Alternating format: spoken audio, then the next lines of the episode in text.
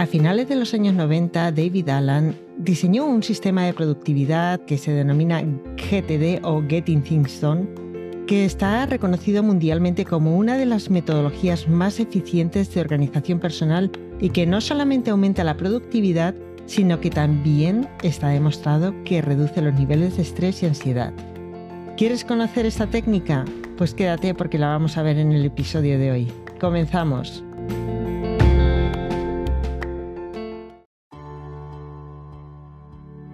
Damos la bienvenida al podcast Entrena tu liderazgo con Inma Ríos.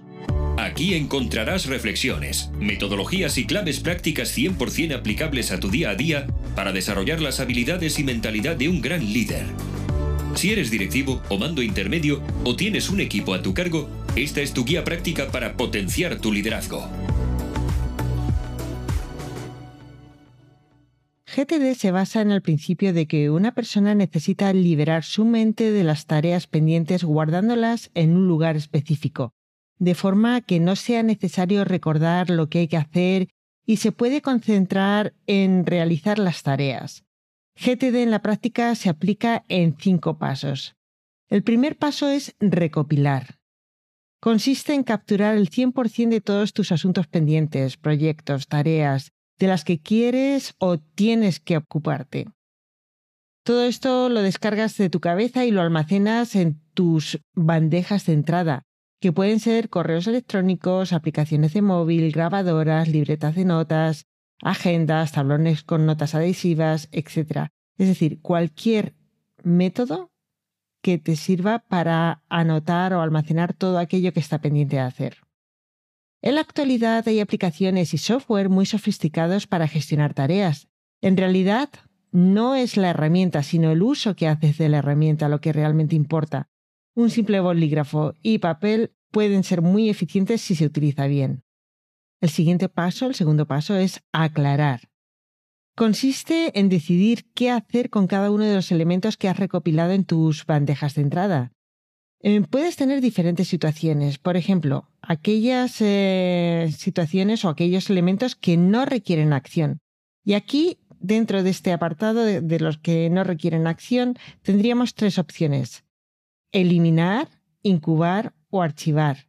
Eliminar por completo es aquello que directamente pues, eh, lo echamos a la basura. Incubar significa algo que vamos a guardar para más adelante. Y archivar es algo que vamos a almacenar en algún sitio como información de referencia. Decíamos que una parte era lo que no requiere acción. Vamos a ver ahora lo que sí requiere acción. Aquí tenemos eh, diferentes tipos de tarea. Podemos tener lo que llamamos proyecto, si es una tarea compleja em, que podamos desglosar en subtareas y que iremos gestionando a su debido tiempo. O también puede ser que se pueda hacer en menos de dos minutos. Entonces, si es algo que se puede hacer en dos minutos, simplemente lo hacemos y así nos lo quitamos de en medio. Al hacer esto, conseguimos que nuestro cerebro eh, perciba que estamos avanzando y estaremos logrando disminuir esa sensación de ansiedad y estrés que agobia a muchas personas cuando se sienten estancados. Si la tarea lleva más de dos minutos, entonces podemos optar por tres opciones. Podríamos delegarla, es decir, pasarla a alguien, a otra persona para que la ejecute. Entonces la colocaremos en nuestra lista de espera, porque el hecho de pasarla no significa que nos eh, olvidemos de ella tenemos que hacer seguimiento. Entonces, por eso lo dejamos en la lista de espera. También podemos tener tareas que tengan una fecha concreta. Entonces, la agendamos en nuestro calendario o nuestra agenda en la fecha y hora que corresponda. Y también podemos diferirla. Esto significa que esa tarea va a ir a nuestra to-do list o nuestra lista de próximas tareas. El tercer paso es organizar. GTD recomienda guardar y organizar las actividades en listas. Así, una persona puede dedicarse de lleno a la ejecución de una tarea y liberar su mente sin olvidar el resto de tareas pendientes que llevaremos registradas en esas listas. Podemos gestionar listas de tareas también con aplicaciones como Evernote, eh, Trello, listas de Google, eh, Google Calendar, eh, aunque no es necesaria una gran tecnología con lápiz y papel y un calendario sería suficiente. Estas son las listas que sugiere el método de David Allen. Por un lado, la típica to-do list. Aquí em, estarán todas esas acciones más complejas desglosadas o proyectos que tienen que hacerse en tareas más simples. Esta lista es donde anotaremos cada uno de los siguientes pasos eh, que tenemos que hacer. Luego también tenemos proyectos. David Allen eh, señala que toda tarea que requiera más de una acción o un paso en sí es un proyecto, el cual tienes que anotarlo en esta lista para ser revisado periódicamente y traspasar a la lista to-do list la tarea o acción que haga que progrese el cumplimiento de cada proyecto. Otra lista es la de todo aquello que está en espera. Este es el lugar para todas las cosas que hemos delegado o que un tercero nos tiene que enviar para continuar la realización de una tarea o proyecto. Finalmente está la lista de algún día. Aquí va todo lo que te gustaría hacer en algún momento, pero no es una prioridad. Esta lista la iremos revisando de vez en cuando, pues para ver si lo ponemos finalmente en el to-do list o lo descartamos definitivamente. El siguiente paso, el paso cuarto, es revisar.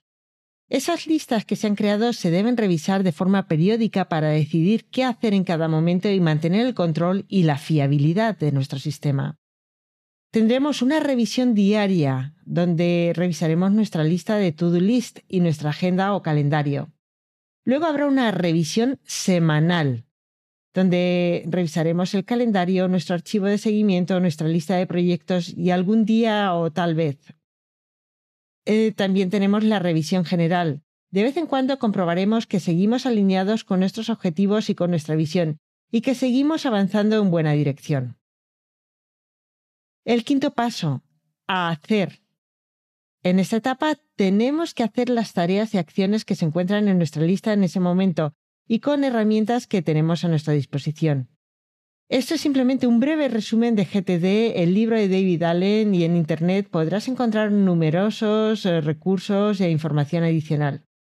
En conclusión, el objetivo de todo esto es crear una rutina de trabajo para conseguir que todas tus preocupaciones, ideas, tareas, pensamientos, etc., dejen de estar dando vueltas por tu cabeza y se conviertan en acciones bajo control, este simple gesto ayuda tremendamente por dos motivos. Por un lado, reduce el nivel de estrés, ya que tener algo dándole vueltas a la cabeza para que no se nos olvide estresa, y este método lo evita.